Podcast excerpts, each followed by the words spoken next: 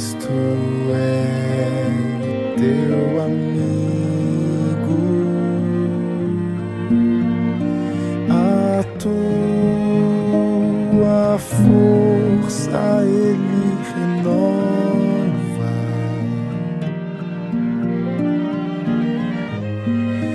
Pois tua culpa e castigo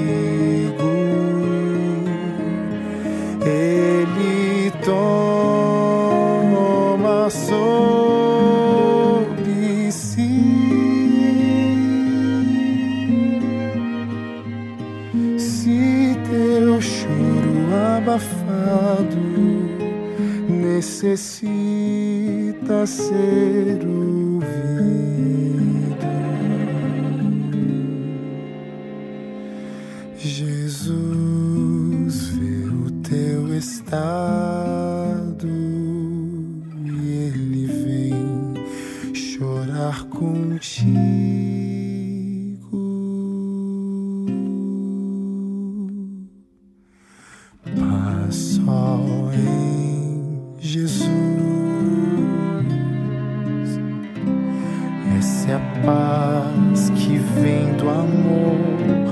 paz que cura nossa dor.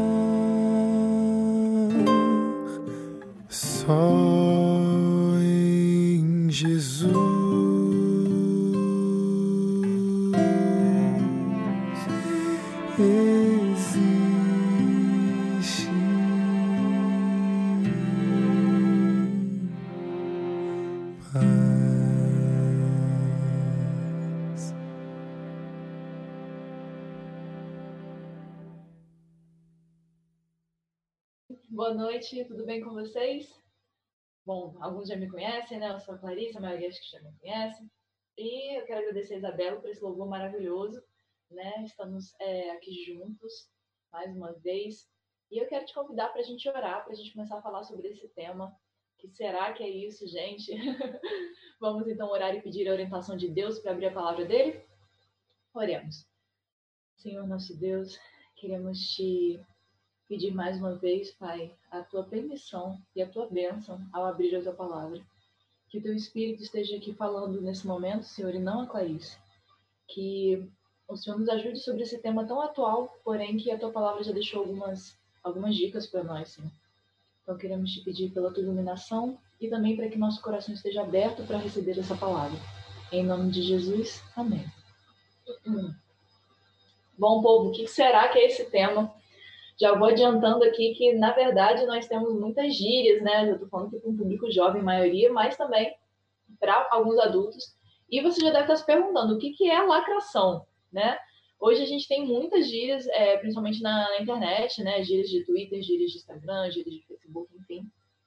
E é, dentre essas gírias, eu vou até citar algumas aqui para contextualizar um pouquinho o que, que quer dizer isso, né? Hoje na internet a gente tem muitas dessas gírias, por exemplo, crush, já ouviu falar o que é crush? Adultos aí que não entendem. a gente, é, crush, por exemplo, é, uma, é, um paquera, enfim, uma pessoa que você tá afim. Só para dar uma rápida contextualizada. Por exemplo, chipar. Já ouviu falar disso? Nossa, eu tô chipando fulano e fulano. O que, que é isso?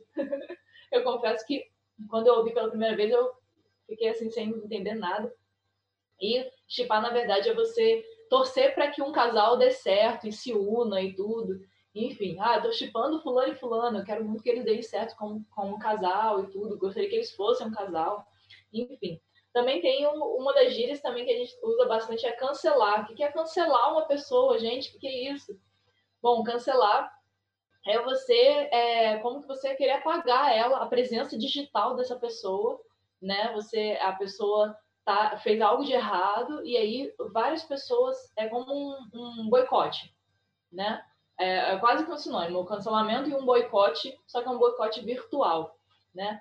E é, também agora temos o lacração. O que é lacração? Bom, ele surgiu num contexto é, LGBTQIA+, né, com o sentido de arrasar, mandar bem, olha, você, pô, você arrasou, você lacrou, tipo assim, você mandou super bem em alguma coisa, seja num discurso, seja é, numa ação, enfim.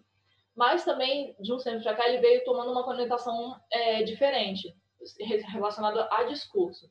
Por exemplo, quando você é, se tornou uma crítica irônica contra é, pessoas que promovem um discurso, às vezes, muito extenso, né, desnecessariamente. A pessoa faz um, como a gente fala, né, outro, outra gíria, faz um textão, né, é, querendo mesmo, é, com o objetivo de se sobressair, com o objetivo de de, de fazer, de acabar com a discussão, entendeu? Ah, aquela pessoa lhe deu o argumento final e tudo, em forma de textão, de forma até desnecessária. E aí isso virou a lacração, um discurso lacrador, um discurso que quer o tempo todo chamar muita atenção e, e, e finalizar ali com a discussão, acabar com a discussão, ser o, o melhor argumento, tudo, e, enfim. E na verdade, todo esse, e muitas vezes esse discurso, ele é um discurso acusatório. Na grande maioria das vezes é um discurso acusatório. E, na verdade, a gente pensa que é uma coisa atual, mas, na verdade, o atual é só o antigo revestido, né? Então, a gente vai ver um pouco aqui na Bíblia alguns casos de, de, de não propriamente de discurso lacrador, mas de discurso de, por exemplo, discurso de ódio, né? A gente sabe que Jesus enfrentava problemas com os fariseus, né? Muitas vezes, fariseus, saduceus, enfim, seitas, né? Ali no, no, no judaísmo, pessoas que o odiavam muito, e que eles estavam sempre é, é, destilando esse ódio contra ele, muitas vezes tentando argumentar, falar alguma, alguma coisa assim bem polêmica para colocar Jesus numa saia justa. Então, nosso mestre passou por isso e a gente tem algumas lições a aprender com a Bíblia sobre isso. Vamos juntos? Vamos abrir nossa Bíblia, então, em João capítulo 7. Vamos ver ali as semelhanças entre esse discurso farisaico como Jesus agia com ele. É, João capítulo 7 Evangelho de João, no capítulo 7.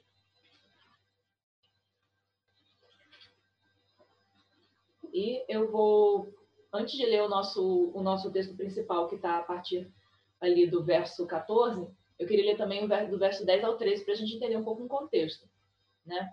Jesus ele estava passando por muitas por muitos problemas ali, tanto com até com os discípulos, com os judeus que estavam acusando, com os próprios irmãos. A família de Jesus é, tinha é, é, os irmãos de Jesus não acreditavam nele, na missão dele, né? Vamos até olhar um pouquinho os títulos, né? No capítulo 6, por exemplo, a gente tem a partir ali do verso 21 a murmuração dos judeus, né? Os discípulos escandalizados. Aí depois vem muitos discípulos, a partir do verso 66, muitos discípulos se retiram, né? Então Jesus estava passando por uma fase complicada, porque ele começou a se assumir realmente como filho de Deus, né? Como Deus, como aquele é, para quem as pessoas deveriam quem as pessoas deveriam buscar o pão da vida, a água da vida, né? E isso escandalizava, assim, eu sou um maná que desceu do céu, ele falava. E isso começou a gerar muita dissensão, né? E ali, é... vamos ler então a partir do, do 7, a partir do verso 10, capítulo 7 de João, a partir do verso 10, nós lemos o seguinte: Mas, depois que seus irmãos subiram para a festa, então subiu ele também, não publicamente, mas em oculto. Ora, os judeus o procuravam na festa e perguntavam: Onde estará ele? E havia grande murmuração a seu respeito entre as multidões. Uns diziam: Ele é bom, e outros: Não, antes engana o povo. Entretanto, ninguém falava dele abertamente por ter medo dos judeus. Então, olha que situação: Jesus subiu à festa dos tabernáculos e é, ele, ele, foi até lá, e só que ele subiu em, em oculto, né? Depois ele, ele se mostrou publicamente e as pessoas até queriam ouvir ele, só que tinham medo do que os, do que os fariseus fariam e tudo. Já, já, já se, com isso a gente já pressupõe aqui uma certa opressão por parte dos fariseus, né? Pelo ódio que eles tinham por Jesus, eles já, já, já meio que oprimiam ali o povo, né? E então a gente chega a, a uma controvérsia aqui que eles tiveram a partir do verso 14. Vamos ler? E aqui diz assim: Corria já em meio à festa e Jesus subiu ao templo e ensinava. Então os judeus se maravilhavam e diziam: Como sabe este letra sem ter estudado? Respondeu-lhe Jesus: O meu ensino não é meu, e sim daquele que me enviou. Se alguém quiser fazer a vontade dele, conhecerá a respeito da doutrina, se ela é de Deus ou se fala por mim mesmo. Quem fala por si mesmo está procurando a sua própria glória. Mas o que procura a glória de quem me enviou, este é verdadeiro e nele não há injustiça. Não vos deu Moisés a lei? Contudo, ninguém dentre vós observa. Por que procurais matar-me? Respondeu a multidão: Tens demônio. Quem é que procura matar-te? Olha que situação. Jesus está ensinando, está falando que o Pai o enviou, né? Está falando, olha, eu estou falando algo que vem do Pai, né? Conheça a respeito da doutrina, você vai ver que eu não estou falando de mim mesmo. Ele estava falando algo correto, algo bom. E olha do que, que os judeus acusam ele, de ter demônio. O Filho de Deus é acusado de ter demônio, né? E, e quando ele falou, quem é que procura matar-te? Então, olha, olha o tipo do discurso. Né? Na verdade, Jesus, ele, isso, esse é só um exemplo, mas na verdade teve vários, vários momentos, e, e, e, a gente consegue achar que no próprio, no próprio livro de João, nesse contexto, entre os capítulos 6, 7, 8, é, e até um pouco mais, a gente consegue ver esse ódio dos judeus assim, sempre para ele, né? Sempre tentando acusar, sempre tentando testar a fé dele, né? Só para a gente dar um, uns exemplos. Vamos lá, dar um pulinho no capítulo 6, verso 41. E aqui diz assim: Murmuravam, pois, dele judeus, porque dissera: Eu sou o pão que desceu do céu. E diziam: Não é este Jesus, o filho de José? Acaso não lhe conhecemos o pai e a mãe? Como agora, pois, é, diz: Desci do céu? Uma murmuração, né? Eles estão ali. É, e, e não, não, podemos interpretar, a, Bíblia diz que é uma murmuração, então a gente não pode interpretar como uma, uma simples dúvida. Né? Eles estavam reclamando entre si. Aqui a Bíblia diz que eles estavam reclamando entre si. Pô, a gente não conhece o pai e a mãe dele, como é que agora ele diz quem ele pensa que é? É nesse nível a, a, a discussão aqui, né? Outro exemplo, é, verso 52, no próprio capítulo 6, verso 52. Disputavam, pois, os judeus entre si, dizendo: Como pode estes dar-nos a comer sua própria carne? São disputas ali, eles o tempo todo um argumentando para o outro, uma dissensão ali. Também os versos 61 e 62. Mas Jesus, sabendo por si mesmo que eles murmuravam a respeito de suas palavras, interpelou-os. Isso vos escandaliza? Então, olha, escândalo, eles estavam escandalizados. Pensa naquele post do Instagram que dá aquela polêmica, sem ver aquela churrada de comentários de gente, um monte de gente com os mais diferentes textos, os mais diferentes argumentos, era nesse nível aí. É, e, bom, verso 61. E agora a gente volta, então, até, até no próprio capítulo 7, tem uma outra questão também, um outro exemplo, que esse, assim, na minha opinião, é um exemplo, um dos mais tristes, assim, que são os próprios irmãos de Jesus, né? A gente viu que Jesus subiu à festa, porém, é, é, os irmãos dele ficavam incitando ele antes, né? Vamos olhar aqui os versos 1 a 5, vou até dar uma resumida, né? Ele, ele não ia é, diretamente a Jerusalém, Jesus, porque ele sabia que as pessoas queriam matá-lo lá. E é, só que os irmãos dele chegaram assim: olha, vai lá. Não, se você quer ser conhecido pela sua doutrina, pelas coisas que você fala aí, vai lá, entendeu? É, sobe lá, com o objetivo mesmo de que ele fosse encontrado. Olha que, que, que, que situação ruim, né? É, eles falam aqui no verso 4, porque ninguém há que, que procure ser conhecido público e, e, e, contudo realiza seus feitos em oculto. Então vai lá se mostra, né? E, e, e, o verso 5 diz: Pois nem mesmo seus irmãos criam nele. Então Jesus, ele rodeado de polêmicas, rodeado de polêmicas, muitos discípulos já haviam o abandonado, e agora ele é acusado de ter demônio. Olha que, que, que coisa ruim, né? E, e, você, propriamente você, quando a gente vê aqui no verso 20, né, do capítulo 7, que é o, o, o discurso ali dos judeus, né? Tens demônio, quem é que procura matar-te? A gente já vê um primeiro aspecto, né? A hipocrisia. A primeira coisa ali é a hipocrisia, porque eles queriam sim matá-lo, e a prova disso está no verso 25. Olha conosco aqui o verso 25. Diziam alguns de Jerusalém: Não é este aquele a quem procuram matar? Então todo mundo sabia que estavam procurando matar Jesus, né? E aí eles chegam e falam: Ih, você tem demônio, quem é que está procurando matar, você está doido, né? Então, a gente vê ali uma, uma, uma tentativa, né, é, de, de, de, primeiro cancelar Jesus, botar, eh, vamos botar esse termo, né, queriam apagar Jesus, né, cancelar Jesus, né, porque eles não suportavam um discurso é, que era completamente oposto, né, e aí a gente já vê uma, uma primeira característica desse tipo de discurso. É um discurso que não aceita opinião contrária não aceita opinião. Você, você, você pode até ter um discurso, é, seu discurso vai ganhar muito like, muitos likes, contanto que eles falem sobre aquele posicionamento, né? Então, opiniões opostas, vamos cancelar, vamos boicotar, né? E era bem, era bem assim, hoje em dia também é assim, né? Só que no meio virtual. Então, dois aspectos, né? Primeiro, é a hipocrisia do discurso, muitas vezes é, se fala mentiras, né? E, e, e joga a acusação para a pessoa, sendo que de fato aqui eles estavam procurando matar Jesus, né? E a gente também vê essa questão aí. É, outro aspecto também, né? É que muitas coisas estavam ali, é, digamos assim, explícitas, né? Por exemplo, eles não estavam se importando, o, o discurso do, dos judeus ali, é, em, todo esse, em todo esse momento, ele não transformava as pessoas mais. Né? Era um discurso que não tinha mais esse, esse caráter transformador que não conduzia as pessoas a Deus. Então, assim, em termos de, de transformar alguém, era zero pessoas, né? Zero pessoas eram transformadas por aquele discurso ali. Vocês estão notando que eu estou falando com uma linguagem bem jovem, né? Mas é porque é característico, né? Desse tema aqui que a gente está falando. O discurso dos judeus não transformava ninguém. Porém, Jesus, com sua humildade, transformou um mundo, né? Até hoje ele transforma pessoas. Então, é... só que eles queriam, por conta disso, invalidar Jesus, né? completamente ali. E é, é uma prova também, uma, um outro aspecto desse tipo de discurso é que ele é ausente de empatia.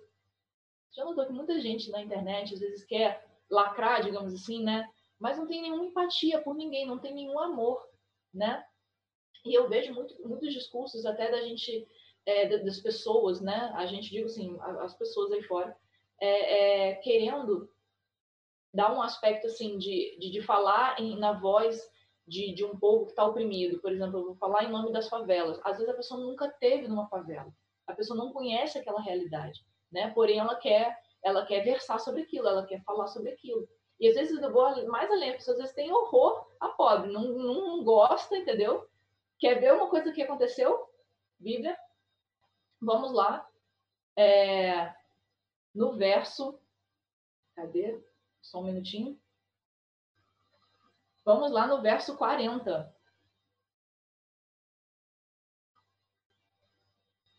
Não, perdão. Perdi, perdi aqui o verso. Só um minutinho. Ah, sim, 49, perdão. E aqui é o contexto, né? É os, os guardas voltaram sem Jesus, e aí os, os, os fariseus, normalmente, os, os, sacerdotes, né, os fariseus, perguntando: olha, vocês não trouxeram Jesus, a gente já ia dar um fim aqui nele. Será que vocês também foram enganados? Será que vocês então estão convertidos também? Porventura vocês, vocês creram, alguém creu nele, né? E aí olha o verso 49. Para mim é um verso chocante, né? O verso que está na Bíblia de pessoas com horror ao povo, com horror ao povo, se considerando muito mais do que o povo, né? Verso 49. Quanto a esta plebe que nada sabe de lei é maldita. Olha esse tipo de discurso. Quanto a esta plebe que nada sabe da lei é maldita. Aí você fala, mas onde é que a gente encontra esse discurso hoje em dia? Muito, muito na internet a gente encontra isso. Por exemplo, crente é tudo massa de manobra. Ah, isso daí é tudo gado. Gado. Olha, olha como é que você, você chama, né? Não que, não que as vaquinhas, né, os animais, tudo, nada disso. Mas simplesmente por chamar alguém de massa de manobra, né? Por falar, olha, isso daí é gado. Crente é tudo igual. Crente é, é, se deixa levar e tudo isso. Várias vezes já vi esse discurso, né? É, Jesus era amor, ele aceita tudo. Vocês estão, vocês estão pirados aí. Quantas vezes a gente já ouviu isso, né? Quando a gente defende a palavra de Deus como algo certo, como norma, né? Para para toda a prática e para toda a fé. Não, Jesus ele aceita tudo. E olha, olha a semelhança, né? Esse pessoal aí nada sabe da lei. E muitas vezes as pessoas chegam para ele, ah, você não sabe nada de Jesus. Jesus na verdade aceitava tudo. Vocês estão falando aí é, de Antigo Testamento. Jesus ele, ele, ele aceita todo tipo de coisa, né? Quantas vezes a gente já ouviu esse discurso, não é mesmo? É o mesmo discurso. E esse discurso nada mais tem do que um nome que a gente já conhece, discurso de ódio, outro nome muito falado, né? Discurso de ódio. A gente, a gente encontra isso, polarização na esquerda, direita, gente. Acaba com isso, esquerda, direita, não entre nesses debates, não entre nesses debates, né? E hoje em dia o que a gente vê, outra, outro aspecto também, né? Eu estou botando problema, né? Daqui a pouco a gente vai ver alguns versos na Bíblia que apontam para nosso para como a gente pode se posicionar na internet, né? Mas por enquanto eu estou problematizando, né? E hoje a gente tem a gente tem como que um massacre na internet. Quem, quem vê muito essa questão de Instagram, de Twitter, e vê o, o teor, a ironia dos discursos ali contidos, a gente vê que a gente está como que uma ditadura do posicionamento. Você já percebeu que agora qualquer coisa que acontece, é, todas as celebridades elas têm que se posicionar? sobre aquele assunto. Todas as pessoas têm que se posicionar. Ah, então se eu se eu não sou, se, se houve um caso de racismo, obviamente somos contra o racismo, mas aí eu sou obrigada a me posicionar. Estou dando um exemplo, tem, tem vários assim, vários exemplos, né? Mas assim, e às vezes a gente é obrigado a se posicionar e sempre com um discurso lacrador, tipo assim, a gente tem que dar o um melhor discurso, a gente tem que é, é, é combater aquilo, militar com aquilo. E, e, se você não se posiciona, você é automaticamente omisso. É como se você estivesse cometendo um crime de omissão. Será que você está mesmo? Será que você é obrigado a se posicionar? Quem te obrigou a fazer isso? É, é, é, é a massa? É, digamos assim, o, o, a multidão está te obrigando a se posicionar? Né? A gente está tendo uma ditadura, né? A gente e, e, tem que ser a opinião que eles querem, né? Não é só. Né? Você não pode dar a sua opinião exatamente, tem que ser a opinião que vai dar os likes, né? Não pode ser qualquer opinião. E hoje a gente, principalmente a gente como cristãos, a gente não pode ser ingênuo, a gente tem que medir nossas palavras. A verdade é essa. A gente é obrigado a. a, a porque a gente é o holofote do mundo, né? As pessoas estão olhando para a gente, vamos ver o que, que esse crente vai falar. Né? Quando surge alguém em defesa de algum valor bíblico, é, aquela pessoa tem que estar pronta para receber as pedradas, como Jesus muitas vezes quase foi apedrejado antes de sua morte. Né? Ele quase foi apedrejado, e a gente vai ver, é, vou até citar de uma vez, depois procure lá em casa, né? Como, como acabou aquele esse ciclo aqui que a gente viu de discussões, de dissensões e tudo isso, verso, capítulo 8, versos 48 verso 51. As pessoas pegaram pedras para atirar em Jesus. E Jesus teve que sair. Simples assim, né? Então a gente tem essa ditadura hoje em dia, né? Posicione-se, fale, fale o nosso discurso. Segue ali o, segue ali o, o, o script, né? Vamos, vamos ver o que, esse crente vai falar aí. Vamos ver, vamos ver para poder atacar logo ele, né? Discurso lacrador, discurso de ódio, discurso acusatório, né? A Bíblia fala né, que os fariseus e, e, e os judeus faziam isso com o objetivo de experimentar Jesus. Muitas vezes, irmão, você está perdendo tempo conversando com alguém é, em, em uma discussão com alguém que só quer te experimentar. A única coisa que a pessoa quer é ver até onde você vai, é ver se você não vai errar na mínima palavra para ele poder te acusar. E às vezes você está perdendo tempo ali. Sabe, tem aquela máxima, né? Não, não atirei pérolas aos porcos. Né? A gente também tem que ter o equilíbrio, né? A gente não, a gente não deve tirar pérolas aos porcos, ou seja, dar a nossa, a nossa todo o, o a, querer explicar a Bíblia para a pessoa como se a pessoa estivesse interessada e ela não está, né? Tá só querendo te, te testar, né? E, e, mas também a gente tem que ter o equilíbrio para a gente também não guardar o tesouro, né? Se nós somos portadores das pérolas, a gente também não pode guardar esse tesouro. Então tem que ter muito bom senso ali, mas a gente já vai ver sobre isso, né? Então, mas um, um apelo que eu quero fazer é que muitas vezes, né? Muitas vezes Jesus falava. A gente tem vários, vários é, trechos na Bíblia, né, nos evangelhos, sobre a conduta de Jesus sobre isso. Muitas vezes ele falava com, com o objetivo de ensinar as multidões. Nem propriamente, talvez, algumas vezes, nem propriamente os, os, os que estavam perguntando, interrogando com má intenção. Porque esses eles já sabiam que estavam com a consciência cauterizada. Mas havia multidões, havia os discípulos, havia pessoas que careciam daquele ensino. Né? E Jesus aproveitava essas situações e, e ensinava, e falava em parábolas, enfim. E, e, e mostrava ali o evangelho para as pessoas. Né? Mas algumas vezes Jesus saía então a gente tem que ter esse bom senso, irmão. Tem que ter esse bom senso. E, e, e eu te imploro, não caia nessa pilha de se posicionar para tudo. Não caia nessa pilha. Né? Você não é obrigado a se posicionar, você não tem que se posicionar. Muitas vezes a nossa instituição, a Igreja Adventista do Sétimo Dia, ela é obrigada a se posicionar. Ela é uma instituição, né? Ela, é, ela nos representa, ela representa o, o corpo dos Adventistas do Sétimo Dia do Brasil, por exemplo. Então, é, é, muitas vezes a instituição tem que se posicionar, mas você, cristão, você, irmão, nem sempre você precisa. Não caia nessa pilha, né? Você, você pode se posicionar quando você estiver seguro, enfim, né? E, e, e, e, esse negócio de fazer parecer que é um crime de omissão, que é alguma coisa desse tipo, pessoal, é, muitas pessoas, vamos falar seriamente, muitas pessoas não estão nas redes sociais discursando e estão realmente cuidando dos outros né? Estão consolando uma pessoa doente, estão ajudando os, os, os, os, necessitados. Né? Essas pessoas estão por trás fazendo obras maravilhosas, como muitas vezes em silêncio Jesus fez vários milagres. E, e, e, e a maioria das pessoas que está aí versando um super discurso de amor e de tolerância e de, e de aceitação, muitas vezes essas pessoas não estão fazendo nada. Elas estão só em casa com o celular na mão. Elas não estão de fato ajudando as pessoas. Então não caia nessa pilha. Não caia. Não precisa, não precisa disso. O que você faz, Deus está vendo. Quem você é e como você ajuda as pessoas, como você é, é relevante na vida de alguém, Deus está vendo isso, sabe? Então, é, só adiantando aqui por causa do tempo, que agora estou percebendo né, que o tempo está fluindo. Enfim. Tem uma passagem de Ellen White que ela diz assim, ela ia dizer assim, né, o que ela ia escrever, ela, ela falou, gente, não dá biscoito para esse povo. Ela ia escrever isso, mas aí o pessoal falou, Titi White, você não pode escrever isso. E aí ela escreveu o seguinte, ela diz assim, a melhor maneira de lidar com o erro é apresentar a verdade e deixar que as ideias estranhas se extingam por falta de atenção.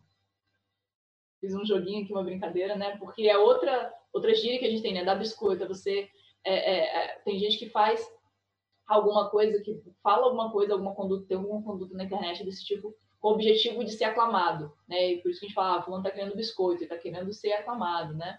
E, e, e, aqui a titia White fala pra gente, pessoal, não dá biscoito para esse povo, não.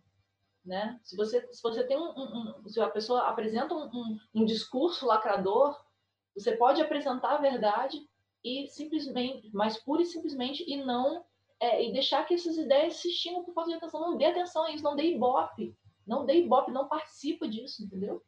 Se for necessário, apresente a verdade, pura e simplesmente, mas não dê ibope para isso, né?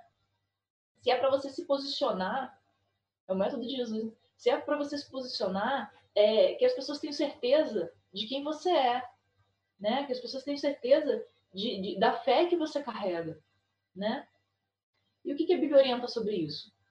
Vamos lá então, primeiramente, em Efésios 4, 29. Efésios, capítulo 4, verso 29. Palavra de Deus, Efésios, capítulo 4, verso 29. Qual é a norma do posicionamento? O apóstolo Paulo fala, né? Porque às vezes a gente pensa é, é, que isso quer dizer então que eu vou me abster da realidade, eu vou me abster de qualquer de qualquer é, discussão, não digo discussão de, no, no termo ruim, né? Na, tipo assim, num debate, eu não, vou, não preciso me abster de todos os debates, né? Mas você tem que saber a hora de falar e a hora de se abster, né? Você não precisa se alienar da realidade, você só não precisa falar sempre, sabe? Fala quando você está seguro, né? E, e, e, e, e falar como? Efésios 4, 29. Leia aqui comigo.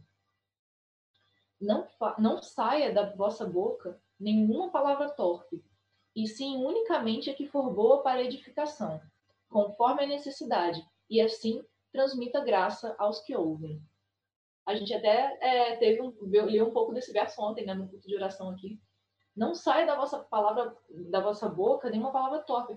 Edificação. O que, que você vai falar? O que for útil para edificação. É isso. Você vai falar, é isso que for útil para edificação. Conforme a necessidade. Há necessidade sempre? Não. Não tem necessidade sempre. Que for bom para edificação, conforme a necessidade e que transmita graça aos que ouvem. Esses são critérios que a Bíblia apresenta para quando você entra em contato com um discurso lacrador, ou se você quer dar um discurso lacrador, né, e tal. Irmão, não cai nessa pilha. Palavra de Deus. Se for falar alguma coisa, se for se posicionar sobre algum assunto, que seja para transmitir graça aos que ouvem, não para lacrar.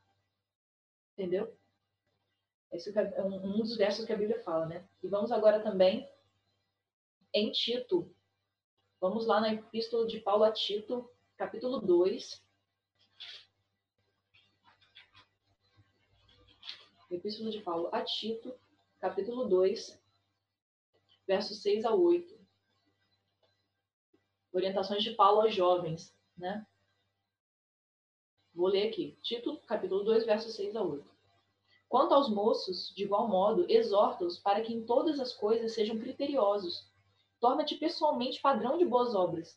No ensino, mostra integridade, reverência, linguagem sadia e irrepreensível, para que o adversário seja envergonhado, não tendo indignidade nenhuma que dizer a vosso respeito. Olha que norma pra gente. Olha o que, que Paulo fala para gente, né? Criteriosos. Tenhamos critério no que quando falar e quando não falar. Temos critério, né? Vamos nos tornar padrão de boas obras. Ei, você que é jovem, você sabe até a linguagem que você deve usar nas redes sociais. Você sabe, você conhece. Torne-se padrão de boas obras, inclusive para os mais velhos. Você sabia que isso não é, não é exclusividade de jovem, não. A gente vê muito, muito discurso esquisito de, de, de adultos não sabem se portar na internet. Você pode ser o padrão de boas obras na internet, linguagem sadia, linguagem repreensível, de modo que ninguém tenha nenhuma palavra sua para pegar e para te acusar. É aqui que está falando, a Bíblia fala.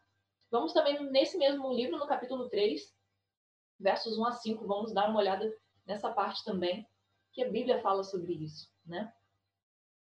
Versos 1 a 5. Lembra-lhes que, que se sujeitem aos que governam, as autoridades.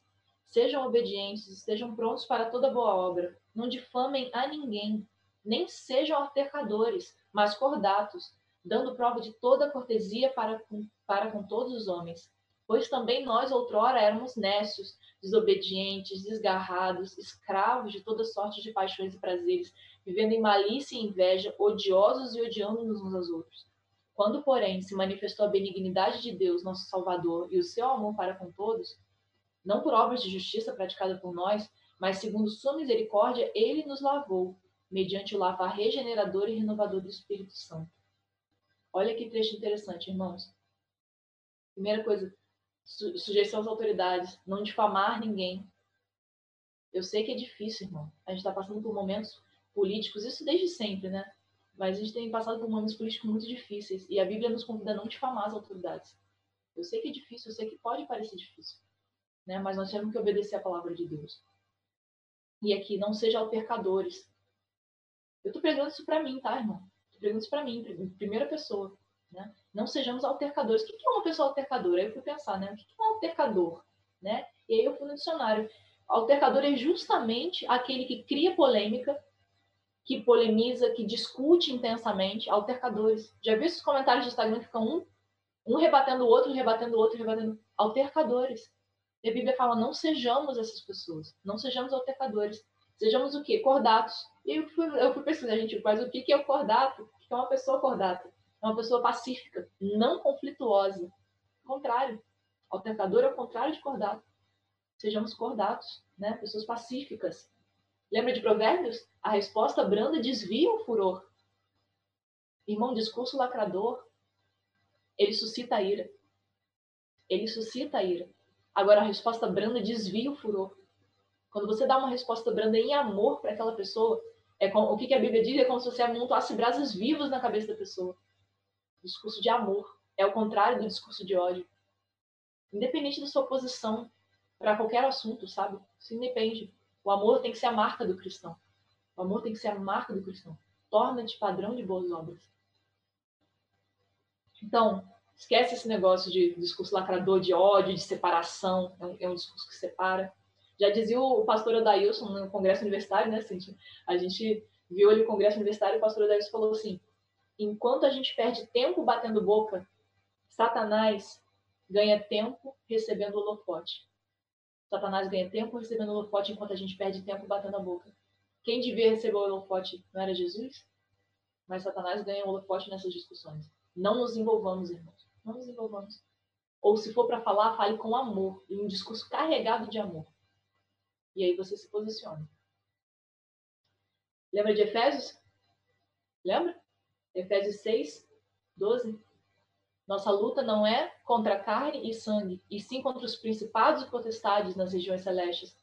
Sabe, eu, agora eu vou falar uma coisa bem, bem clara, mais claro do que isso impossível. Irmão, sua luta não é contra o homem branco hétero, tá? Sua luta não é contra, contra é, pessoas específicas, grupos específicos. Sua luta é contra os poderes do mal. É o que leva uma pessoa a ser racista, a ser machista, a ser homofóbica, a ser isso, a ser aquilo, a ser aquilo outro. Quem incitou as pessoas a serem assim foi o inimigo, que manchou o caráter nosso todo. Não pense que você é melhor do que alguém. Não dê esse discurso lacrador de separação. A, a sua luta não é contra as pessoas, a sua luta é contra o próprio inimigo, que faz com que as pessoas façam isso. E quais são suas armas nessa luta? A Bíblia também fala. Lembra da couraça, da armadura? Palavra de Deus e oração. Palavra de Deus e oração são suas armas. Não é discurso lacrador a sua arma, irmão. Sua arma é palavra de Deus e oração. Ore por aquela pessoa. Pregue a palavra de Deus. Siga primeiro e pregue a palavra de Deus. É isso que transforma. O que transforma, o que transforma uma pessoa, irmão, não é militância não vai transformar as pessoas. O amor de Cristo é que transforma as pessoas. Então, leve as pessoas ao amor de Cristo. Leve as pessoas ao amor de Cristo, porque quando a gente aceita Cristo, a gente não é nada disso mais, né? Quando a gente aceita Cristo, a gente a gente tem amor ao próximo e tudo isso desaparece. Não grite, irmão, não grite. E senhore, dobre os seus joelhos pregue a palavra de Deus e siga a palavra de Deus, seja um padrão das obras. E aí você vai ver uma mudança muito grande, muito maior do que se você desse qualquer discurso lacradão, muito maior do que é, lacra, lacrador, qualquer discurso, é, é, qualquer textão, entendeu? É muito mais eficiente. Você tem um Deus do seu lado, um Deus que ama. Faça isso. Bom, irmão, a gente sabe, né? Todos nós somos iguais perante Deus. Todos nós somos iguais perante Deus e igualmente pecadores. Tenha empatia pelos outros. Tenha compaixão, tenha amor. Sempre, tudo que você fizer. Sempre. Afinal, a gente não tem que ser a luz do mundo, né? Sal da terra, luz do mundo, é isso. É agir diferente. É enquanto direita e esquerda estão se degladiando, é a gente mostrando o amor de Cristo, capaz de salvar a todos, capaz de salvar a todos que quiserem, que quiserem, né? Esse é o amor de Cristo. E, por fim, para a gente terminar, para a gente concluir nessa noite, 1 Timóteo 14, versos 1 e 2. 1 Timóteo 14, versos 1 e 2.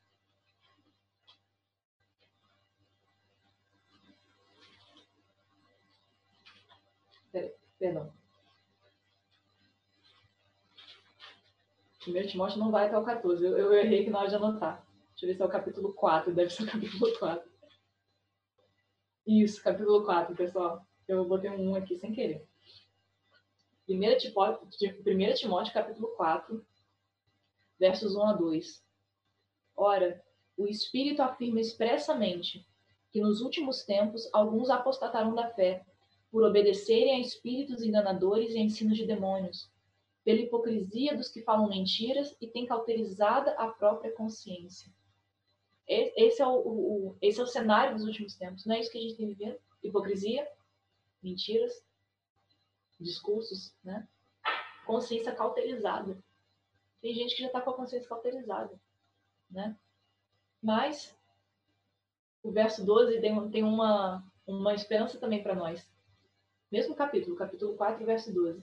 Ninguém despreze a tua mocidade, pelo contrário, torna-te padrão dos fiéis na palavra, no procedimento, no amor, na fé e na pureza.